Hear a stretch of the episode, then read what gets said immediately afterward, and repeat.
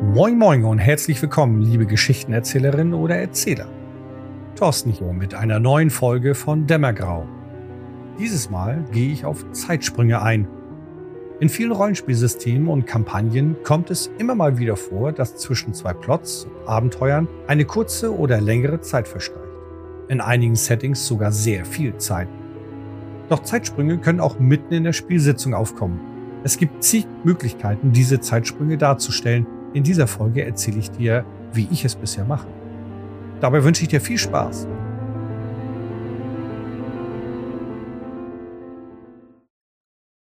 Meiner Meinung nach sind Zeitsprünge im Rollenspiel unerlässlich. Selbst bei einigen One-Shots. Denn ein Zeitsprung geschieht, sobald deine Spielergruppe mit einer Szene fertig ist und zur nächsten wechselt, die sie jedoch zeitlich nicht sofort an der vorherigen anschließt. Zum Beispiel sind die Helden in der typischen Taverne, wo sie von einem Herold angesprochen werden. Dieser ruft nach wagemutigen Abenteurern, da sein Herrscher eine wichtige Mission für sie hat. Nachdem die Charaktere sich mit dem Herold unterhalten haben, wollen sie von dem Herrscher die Details der Mission erfahren. Also gehen sie zu dem Herrscher. Wirst du nun den Spaziergang von der Taverne bis zum Anwesen des Herrschers ausspielen? In einigen Situationen mag das passen. Vielleicht werden die Helden von dem Feind des Herrschers hinterrücks angegriffen. Doch oft wird eben so eine Szene übersprungen. Und diese kleinen Zeitsprünge geschehen häufiger, als manch einer denkt. Wartet, ich hol schon mal das Auto. Spielst du das aus, wie der Charakter das Auto ausparkt und zu den anderen hinfährt? Während ihr noch den Plan ausheckt, hol ich schon mal meine Waffen von zu Hause. Oder ich suche im Wald nach Spuren unserer Feinde. Vielleicht denkst du jetzt, warte, das spielen wir doch aus. Ich lasse den Spieler eine Probe machen und nenne ihm dann das Ergebnis. Genau. In diesem Fall werde ich das ähnlich machen oder genau so mit einer Würfelprobe abhandeln. Dennoch ist das Suchen nach Spuren eine Angelegenheit von mindestens einigen Minuten, wenn nicht sogar länger. Ja, ein Zeitsprung muss nicht gleich Stunden, Tage, Monate oder gar Jahre bedeuten. Selbst schon der Sprung von der einen Szene zur nächsten oder einfach eine Aktion deiner Spieler, die eben mehr Zeit benötigt. Also, es gibt Zeitsprünge.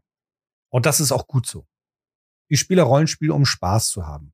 Nur habe ich keinen Spaß dabei, eine Heldentruppe eine halbe Stunde in Realzeit dabei zu beobachten, wie sie ihre Waffen schärfen. Ich nutze Zeitsprünge, um den Fokus des Rollenspiels auf das zu legen, was uns als Gruppe Spaß macht. Somit kann auch ein Spaziergang zusammen mit dem Herold zu seinem Herrscher durchaus unterhaltsam sein. Interessante Unterhaltung mit dem Herold und dabei erfahren die Spielerinnen und Spieler sogar was Geheimes oder Spannendes. Oder eben der Hinterhalt. Die meisten Zeitsprünge sind nur kurz und eben auch schnell während einer Spielsitzung abgehandelt. Ja, dein Weitläufer hat ein Wildschwein erlegt und soeben ausgenommen. Ihr könnt die Mahlzeit nun zubereiten. Andere Zeitsprünge decken eine längere Spanne ab.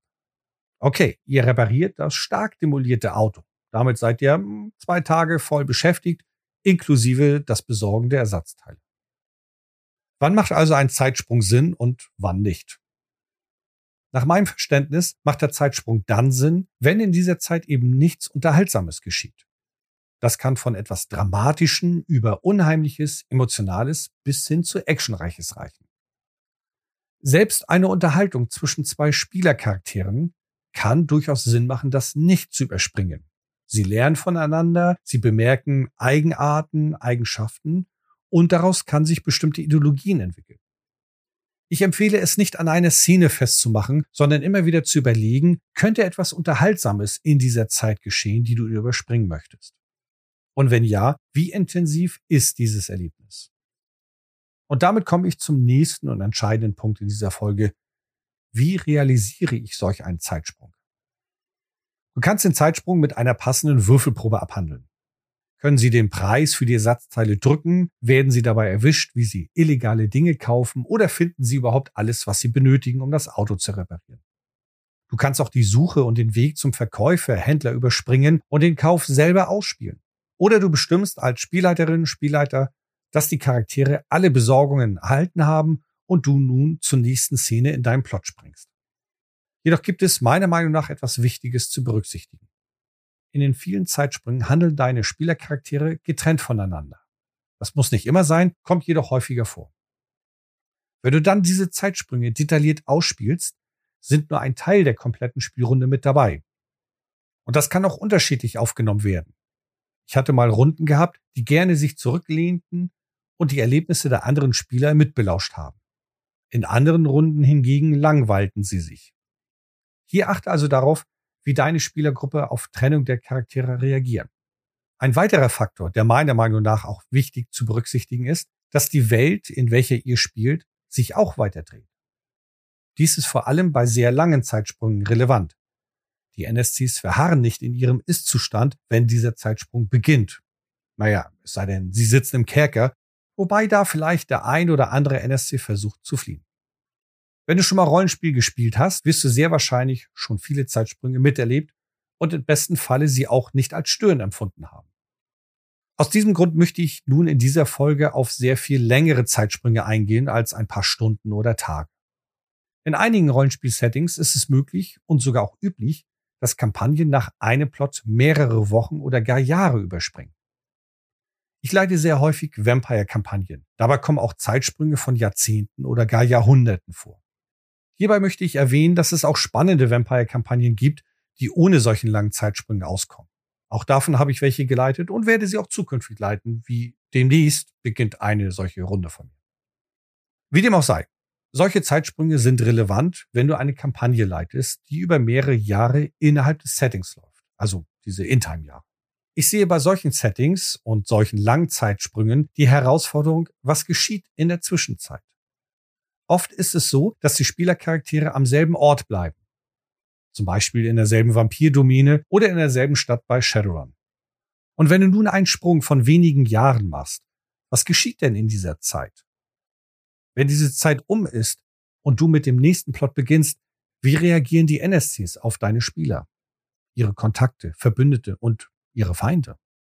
Hier besteht die Gefahr, dass nicht nur die NSCs an Tiefe verlieren, sondern auch die Charaktere deiner Spielerinnen und Spieler. Ich möchte versuchen, dir dieses Gefühl an einem Beispiel aus dem Vampire-Universum zu vermitteln. Stell dir bitte vor, du warst vor kurzem ein Mensch und wurdest vor wenigen Wochen zu einem Vampir gewandelt. Dein Erzeuger hat dir nun in den letzten Wochen die Welt und die Gesellschaft der Vampire erläutert.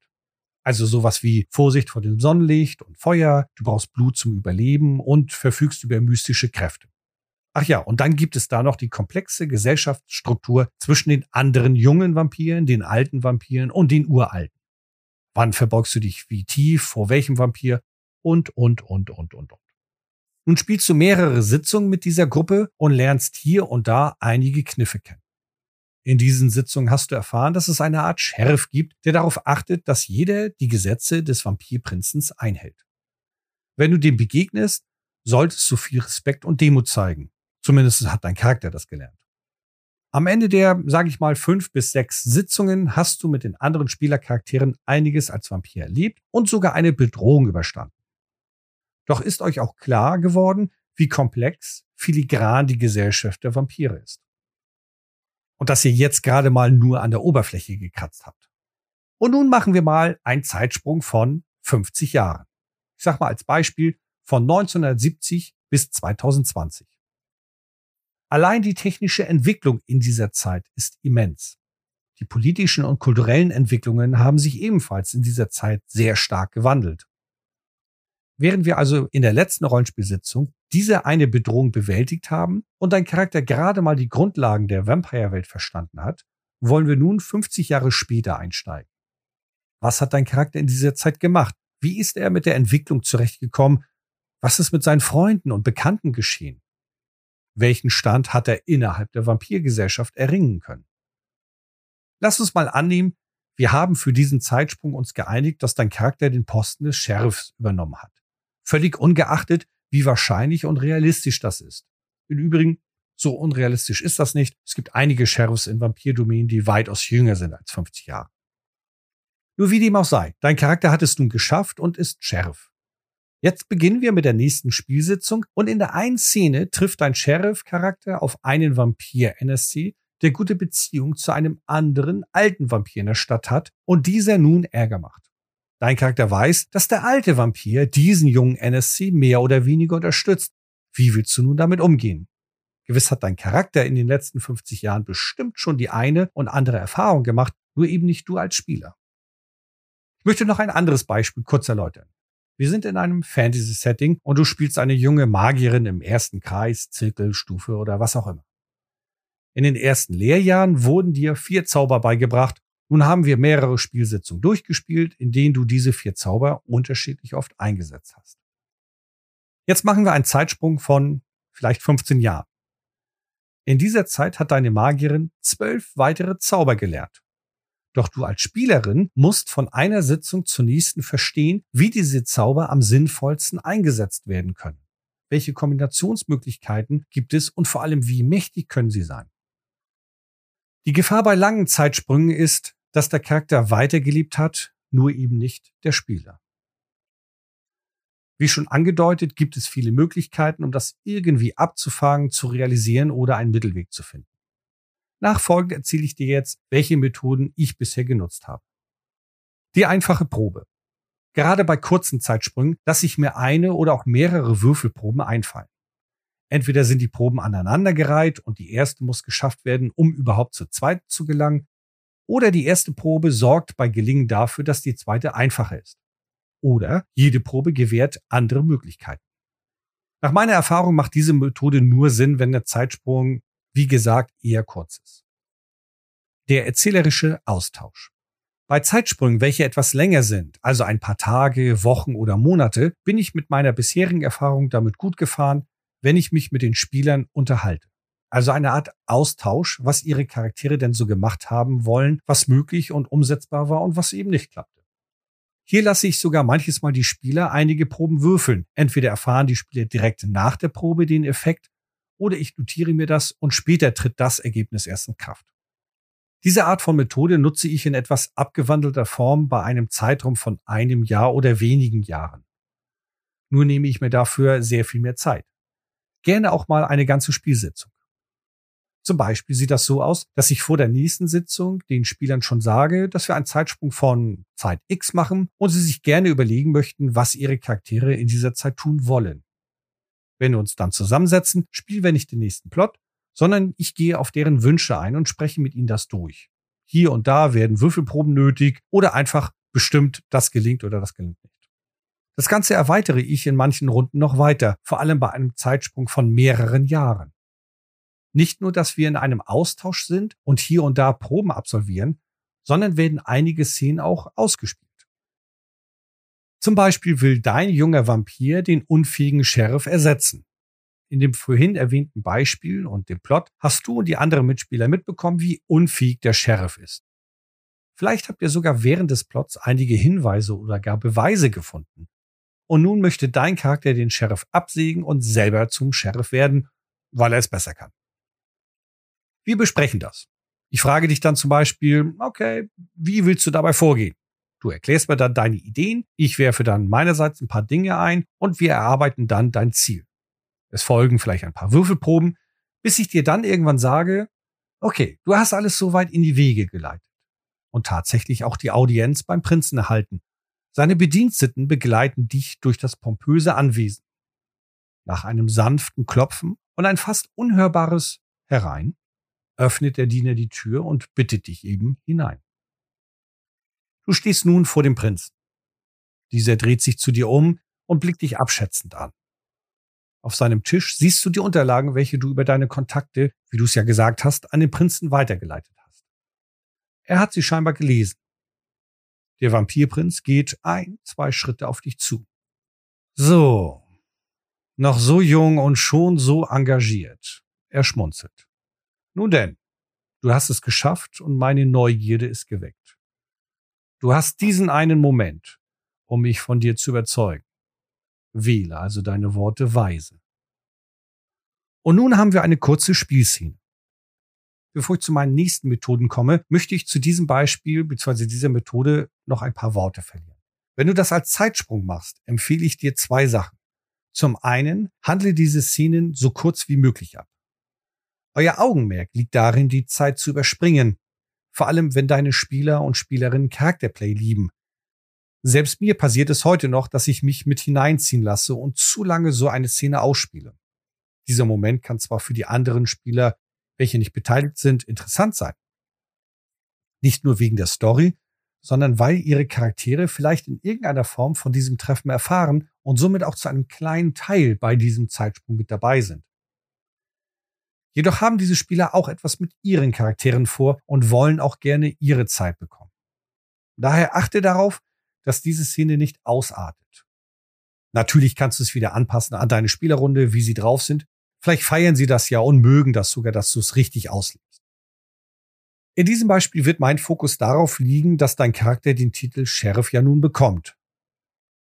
Die Frage ist eben, unter welchen Umständen. Entwickelt sich das Gespräch in solch eine Richtung, dass der Prinz von deinen Beweisen, die du zuvor gesammelt hast, überzeugt ist, sich jedoch fragt, über welche Leichen du gegangen bist, um an diese Beweise zu kommen.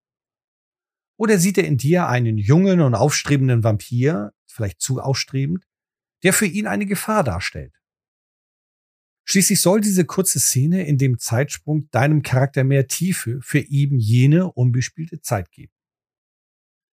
Die zweite Empfehlung ist das Abholen deiner Spieler. Entweder erklärst du ihnen zu Beginn des Zeitsprunges, dass es zu einigen Szenen kommen kann, welche du ausspielst, und oder wenn du deine Spielrunde gut kennst und sie auch spontan sich in ihre Charakteren hineinversetzen können, überrasche sie mit solchen Momenten. In beiden Fällen ist es meiner Meinung nach wichtig, den Spieler abzuholen. Versetze dich bitte nochmal in dieses Beispiel. Du hast mir als Spieler nun erläutert, wie dein Vampircharakter den vorherigen Sheriff absetzen lässt und dein Charakter zum Sheriff ernannt werden soll. Anstelle der obigen Beschreibung sage ich dir nun, okay, du hast also die Unterlagen abgegeben und willst, dass dein Vampir über deinen eben beschriebenen Weg zum Sheriff wird. Gut. Du stehst nun vor dem Prinzen er blickt dich ernst und abschätzend an.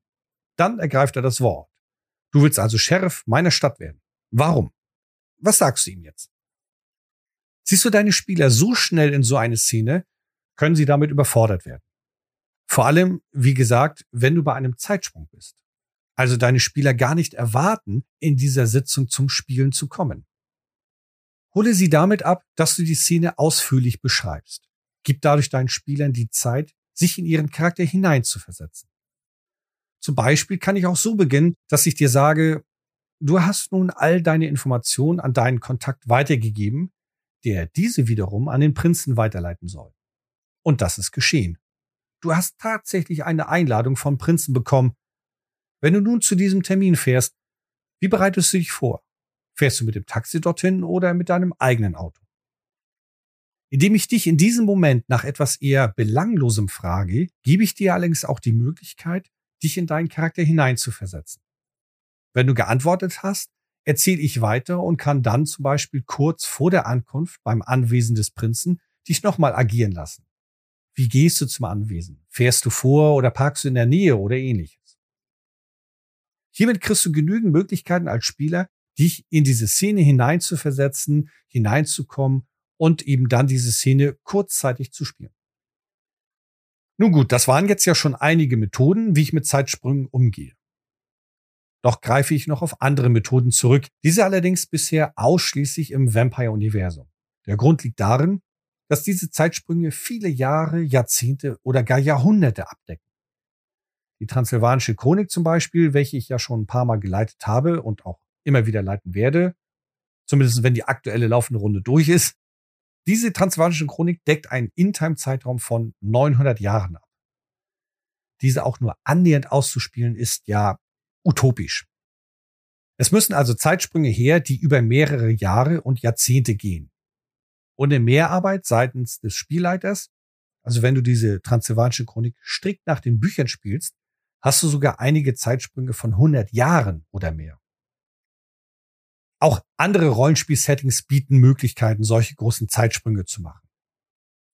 Vampire-Kampagnen bieten nun mal die Möglichkeit an, über so einen langen Zeitraum eine Geschichte zu erleben. Und warum auch nicht? Meiner Meinung nach ist es dann wichtig, sich Gedanken über diese Zeitsprünge zu machen. Ich erzähle dir nun, wie ich damit umgehe. Genau gesagt gibt es drei Methoden, welche ich umsetze. Dabei greife ich auch immer auf die bereits erwähnten Methoden zurück oder mische diese drei. Eine davon ist die Zwischensequenz. Ich frage meine Spielerrunde, was ihre Charaktere in den nächsten Jahrzehnten vorhaben. Dabei notiere ich mir alles, zumindest in Stichworten. Manches Mal lasse ich mir auch die Wünsche zukommen. Bisher hatte ich das Glück, Spieler und Spielerinnen in meinen Runden gehabt zu haben, die von sich aus mir Dateien schickten, in denen sie teilweise auch sehr ausführlich beschreiben, was sie mit ihren Vampircharakteren alles so vorhaben. Mir helfen solche Ausführungen. Ich greife die Ideen auf, schreibe sie mir in eine Art tabellarische Zeitlinie und überlege mir, was in dieser Zeit denn noch so alles in der Welt geschieht. Dann schreibe ich mir zu allen Punkten eigene Notizen. Gelingt es dem Einspielercharakter, was sich der Spieler gewünscht hat? Wenn ja, welche Auswirkungen hat es? Oder muss dafür eine Probe gemacht werden oder mehrere oder doch lieber eine kurze Szene ausspielen? So gehe ich die ganzen Punkte durch. Also im Grunde genommen ein Mix aus den bisherigen Methoden. Zusätzlich notiere ich jedoch auch Punkte, die in der Welt geschehen. Was machen die Menschen und die Vampire? Wird der Sheriff abgesetzt? Gibt es einen neuen Herrscher? Diese Notizen oder Liste wird dann mein Plot für die nächste oder nächsten Spielsitzungen sein. Wenn wir uns dann zusammensetzen, gehe ich die einzelnen Punkte durch. Ich nehme die Spieler mit auf diese Reise und es wird eine Art Erzählung, in der hier und da kleine Momente des Rollenspiels aufkommen. In meinen bisherigen Runden kam diese Art nicht nur gut an, um einen Zeitsprung irgendwie zu vermitteln, sondern daraus entwickelten sich häufig ganze Spielsitzungen, manches Mal sogar mehrere Sitzungen hintereinander und daraus auch zusätzliche Plotaufhänger. Meiner Meinung nach hat diese Methode noch einen weiteren Nutzen. Indem deine Spieler dir Wünsche zukommen lassen, was sie mit ihren Charakteren vorhaben, befassen sie sich bereits mit diesem Zeitsprung. Selbst Spielerinnen und Spieler, die diese Wunschliste innerhalb von wenigen Augenblicken zusammengeschrieben haben. Du hast dich deinerseits auch mit diesem Zeitsprung befasst. Ich schreibe mir sogar einige geschichtliche Ereignisse mit auf und erzähle diese oder lese sie vor, um meinen Spielern ein Gefühl von der Geschichte und der zeitlichen Entwicklung zu vermitteln. Bei einer anderen Methode erstelle ich Nebenplots oder Sidequests. Auch hier frage ich meine Spielerinnen und Spieler, was sie so für Wünsche für ihre Charaktere haben. Wenn es nicht klar ersichtlich ist, hake ich bei den Spielern nach, welches von diesen Wünschen der wichtigste ist. Und aus diesem Wunsch baue ich mir dann einen Plot zusammen. Der Clou an dieser Geschichte ist jedoch, dass meine Spieler nicht alle ihre Charaktere spielen, sondern nur der eine Spieler, dessen Wunsch wir nun in einem Plot ausspielen, übernimmt seinen Charakter. Die anderen Spieler bekommen andere Charaktere. Das kann von irgendwelchen NSCs sein, welche ich zur Verfügung stelle, oder von den Verbündeten und Kontakten der anderen Spielercharaktere. In meinen längeren Vampire-Kampagnen mache ich sowas häufiger. Als Beispiel greifen wir nochmal deinen jungen Vampir auf, der endlich zum Sheriff ernannt werden will. Ich habe mir dafür einen kleinen Plot einfallen lassen, sowie mir von dir beschrieben lassen, wie du das Ganze angehst und vorbereitest. Also, dass du deine gesammelten Informationen an den Prinzen irgendwie weiterleiten willst und so weiter. Während du also deinen aufstrebenden jungen Vampir spielst, bekommen die anderen Spieler andere Charaktere. Der eine übernimmt zum Beispiel dann die Kontrolle von deinem Ghoul, also der Ghoul, welchen du als Hintergrund erstellt hast. Eine andere Spielerin übernimmt dann die Rolle von einem bisher unbekannten Vampir, der für diesen Plot auf der Bildfläche mit auftaucht. Mit dieser Methode ist es dir möglich, kleine Entwicklungen der Spielercharaktere darzustellen, ohne dass die anderen Spieler nicht daran beteiligt sind. Weitere Vorteile hierbei sind, die anderen Spieler bekommen die Möglichkeit, kurzzeitig eine Alternative zu spielen. Vor allem bei sehr langen Kampagnen, wenn die Spieler über Monate oder gar Jahre immer denselben Charakter spielen, kann der Drang zur Abwechslung sehr groß werden. Wende ich diese Methode des Zeitsprungs an, kommt es vor, dass ich den anderen Spielern ein paar Vorgaben gebe, wie zum Beispiel bestimmte Vampirclans nicht oder nur diese, oder du darfst dir einen Charakter zusammenbauen und erhältst x Erfahrungspunkte, oder auch die Möglichkeit, dass die Spieler für einen Moment ikonische Figuren übernehmen. Charaktere, welche an sich nicht wirklich spielbar sind, nur eben kurz in der Kampagne auftauchen. Ein Hadestadt vielleicht oder ein Theobel. Warum auch nicht? Ich kenne viele Spieler, die sich freuen, so eine Figur mal für ein oder zwei Sitzungen zu spielen und ebenso viele, die das dermaßen abfeiern, wenn so eine bekannte Figur in ihrem Plot auftaucht und sie auch bespielbar ist wie andere Spielercharaktere. Wenn du diese Art von Nebenquest nun für all deine Spieler machst, hast du zum einen mehrere kleine Plots, in denen sich die Charaktere entwickeln konnten, und zum anderen fühlt sich dann ein Zeitsprung nicht mehr so groß an. Und bedenke, die Inspiration zu den Plots, die bekommst du ja durch die Wünsche deiner Spieler. Zum Beispiel wird dein kleiner Nebenplot, wie dein Charakter zum Sheriff ernannt wird, als erstes bespielt. Die anderen Spieler haben dann Nebencharaktere übernommen. Danach werfen wir den Blick auf die Nebenquest eines anderen Spielers und während dieser seinen Hauptcharakter spielt, bekommst du und die anderen Nebencharaktere. Bei einer Gruppe von vier Spielern sind das vier Plots. Pro Plot mindestens eine Spielsitzung, vielleicht auch mehr. Und wenn dann von Plot zu Plot auch ein bisschen In-Time-Zeit vergeht, ist ein Zeitsprung von mehreren Jahren oder gar Jahrzehnten nicht mehr so blass und fade. Natürlich ist es immer noch nicht so realistisch. Wenn wir mit einem Sheriff als erstes beginnen und die vierte Spielerin ihren Nebenplot nach 24 In-Time-Jahren erlebt, bleibt natürlich die Frage, was dein Sheriff die ganze Zeit über gemacht hat. Allerdings kannst du die Entwicklung der vorherigen Plots mitnehmen und somit etwas mehr das Gefühl von einer sich lebendigen, weiterentwickelten Zeit vermitteln. In meiner aktuellen langen Vampire-Kampagne habe ich der ganzen Methodik noch einen draufgesetzt und die Nebenplots in drei Teile geteilt. Bei vier Spielern kann ich damit einiges an Zeit überbrücken. Dabei habe ich die Teile allerdings nicht alle hintereinander geleitet, also erst alle drei Teile des einen Hauptcharakters und dann die drei Teile des anderen, sondern ich habe mit dem ersten Teil von jedem Hauptcharakter begonnen. Danach folgen dann die zweiten Teile und die dritten werde ich dann in Einzelsitzungen abhalten. Und damit komme ich auch zur nächsten Methodik, Einzelsitzungen.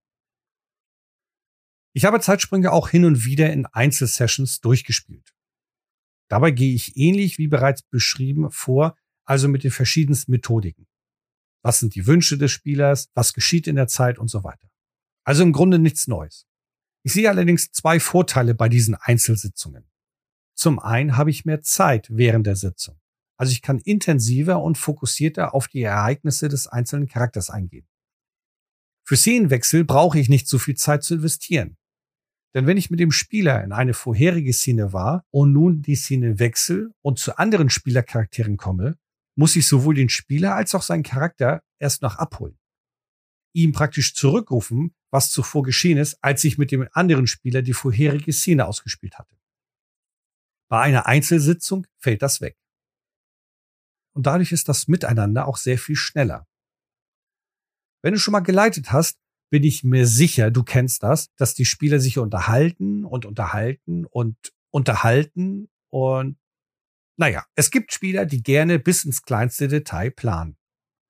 Und das sollen sie auch. Ich liebe das, denn dadurch bekomme ich viele Informationen über den Charakter und vor allem auch über die Spieler. Informationen, mit denen ich spätere Plots spannender gestalten kann. Bei den Einzelsitzungen fällt das auch weg. Und dadurch habe ich mehr Zeit, um auf die einzelnen Punkte einzugehen und dennoch gleichzeitig Zeit verstreichen zu lassen. Der zweite Vorteil ist die Zusammenkunft danach. Wenn jeder Spieler seine Einzelsitzung hatte und ihre Charaktere nun wieder zusammenkommen und sich austauschen, hast du hier wirklich spannende Erlebnisse. Wenn du zuvor die Plots der Einzelsitzungen ein wenig verknüpft hast, also zum Beispiel traf dein junger Vampir, der nun Sheriff geworden ist, auf einen Hüter eines Elysiums, und hattest eine interessante Unterhaltung, tauchte derselbe Hüter später in einem anderen Plot bei einer Einzelsitzung auf und lästerte über den aktuellen Sheriff. Du weißt davon noch nichts. Bei dieser Einzelsitzung wusste dann die Spielerin noch gar nicht, dass dein Charakter zu dem Zeitpunkt schon Sheriff ist. Jetzt treffen eure beiden Charaktere aufeinander und ihr unterhaltet euch darüber. Da brauche ich als Spielleiter mich nur zu entspannen und zuzuhören, was ihr daraus macht. Und wenn dann noch der dritte eurer Gruppe reingrätscht und sagt, dass er dem Hüter einen Gefallen schuldet aufgrund seines einzelnen Plots, und dieser Gefallen bedeutet, Informationen von dem aktuellen Sheriff zu sammeln, also von deinem Charakter, habe ich schon eine nette Intrige mit im Spiel gebracht, die für einiges an Drama sorgen kann. Und was ist mit den Erfahrungspunkten?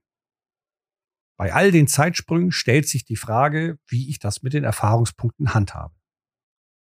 Es gibt auch hier viele Möglichkeiten. In einigen Quellenbändern von Vampire zum Beispiel gibt es Formeln und Tabellen, die dir ein Gefühl geben können, wie viele Erfahrungspunkte ein Vampir in welchem Zeitraum bekommt. Mal habe ich diese Tabellen genutzt, viel lieber handhabe ich es doch lockerer und freier. Bei meinen längeren Zeitsprüngen nutze ich auch oft Intros. Zu Beginn von einem Nebenplot oder einem Austausch oder auch zwischendurch erzähle ich, was in der Zeit so geschieht. Und in solchen Momenten lasse ich die Spieler dann kurz entscheiden. Zum Beispiel erzähle ich, wie die Spieler in dem Zeitsprung von etwa 20 Jahren von Konstantinopel nach Prag reisen. Während ich also zur Stimmung eine kleine Geschichte erzähle, komme ich irgendwann zu dem Punkt, an dem die Spieler entscheiden, wie sie reisen wollen. Wenn das im Mittelalter stattfindet, brauchen sie für den Weg Tage, Wochen. Wie gehen sie mit der Herausforderung der Sonne um? Und wie mit Banditen? Nachdem sie mir das beschrieben und ich dann die Reise erzählt habe, weil ich in diesem Fall zum Beispiel keine großen Aktionen auf der Reise abhandeln will, bekommen die Spielercharaktere nun von mir einfach Punkte geschenkt. Sie brauchen dafür keine Erfahrungspunkte ausgeben. In diesem Beispiel einfach Punkte auf passende Fähigkeiten, wie zum Beispiel Empathie. Also einschätzen, welcher Söldner keinem anderen verrät oder auf Überleben. Die Charaktere mussten auf der Reise lernen, eine Höhle oder Unterschlupf herzurichten. Also in der Wildnis überleben. Oft nutze ich das auch mit den sogenannten Spezialitäten, eine Eigenschaft aus dem Vampire-System bzw. aus der Welt der Dunkelheit Regelmechanik. An sich sind das Eigenschaften in diesem Regelsystem, die sehr situativ sind. Und meiner Meinung nach kaufen sich sehr wenige Spieler diese Spezialitäten durch Erfahrungspunkte. Wenn ich diese nun passend zum Zeitsprung den Spielern gebe, haben sie ein, ich sag mal, Goodie, ohne dass es den Charakter zu stark macht. In dem Beispiel mit der Reise von Konstantinopel nach Prag passt auch die Spezialität Unterschlupf bauen auf der Fähigkeit Überleben. Häufig nutze ich solche Dinge auch in Verbindung mit einer Entscheidung. Ich erzähle also den Spielern diese Reise, ich erzähle denen, was in diesem kleinen Zeitsprung geschieht. Und dann stellt sich die Frage, wollt ihr die Söldner bezahlen oder mit eurem Charisma, mit eurem Charme sie von eurer Loyalität überzeugen? Oder greift ihr auf mystische Kräfte des Blutsbands als Vampir zurück? Im ersteren Fall bekäme der Spielercharakter vielleicht eine Spezialität auf die Fertigkeit Empathie Söldner oder die Spezialität Söldner auf die Fertigkeit Überreden. Im Fall der mystischen Kräfte kann der Spielercharakter die Spezialität Blutsband auf die Fertigkeit Okkultismus bekommen. Der Spieler entscheidet sich für eines dieser Möglichkeiten und bekommt dann ein Goodie, der vielleicht noch nützlich sein kann, auf jeden Fall jedoch einen interessanten Hintergrund gibt, warum dein Charakter über jene Spezialität verfügt. In anderen Fällen bekommt der Spieler die Möglichkeit, einen von seinen schwächsten Vampirkräften um einen Punkt zu steigern. Ich persönlich kenne es von mir, dass ich mit meinem Vampircharakter mich auf eine oder zwei Vampirdisziplinen einschieße. Die dritte Clansdisziplin oder andere Disziplinen lasse ich einfach hinten fallen. Also meine EPs sehr speziell auszugeben. Wenn ich sowas als Spielleiter bemerke, gebe ich den Spielern eben auch solche Wahl, dass sie entscheiden, welche ihrer schwachen Disziplinen sie steigern wollen. Hier achte ich allerdings auch darauf, dass es passt zum Hintergrund, dass sie zum Beispiel in diesem Zeitsprung einen Vampir unterstützt haben und als Dank dafür lehrt er ihn eine seiner Kräfte. Belohne deine Spieler durchaus, dass sie mit dir diesen Zeitsprung mitgemacht haben, sich selber darauf einlassen und dich darin auch unterstützen, indem sie ihren Charakter auf diese Art und Weise weiterentwickeln. Und warum auch nicht? Es ist ein Spiel, um Spaß zu haben. Und es macht einfach Spaß, wenn der eigene Charakter sich weiterentwickelt. Abschließend, mir ist natürlich bewusst, dass einige meiner genannten Methoden viel Arbeit bedeutet. Ich persönlich investiere gerne Zeit und Energie in solchen Dingen, weil ich auch weiß, dass dies meine passende Spielergruppe auch dankt. Sie gehen selber gerne darauf ein, bieten mir Infos und Inspiration, um die ich dann wiederum Plots und Geschichten entwickeln kann. So habe ich am Ende eine Kampagne, deren Ausgang und vor allem auch Entwicklung dorthin mich selber überrascht und ich somit auch ein Teil der Unterhaltung miterleben darf.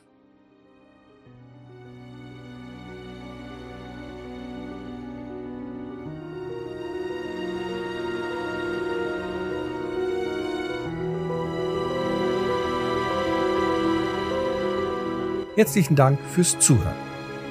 Konnte ich dir einige neue Ideen zu den Zeitsprüngen liefern? Wie hast du bisher die Abstände zwischen deinen Plots abgewickelt?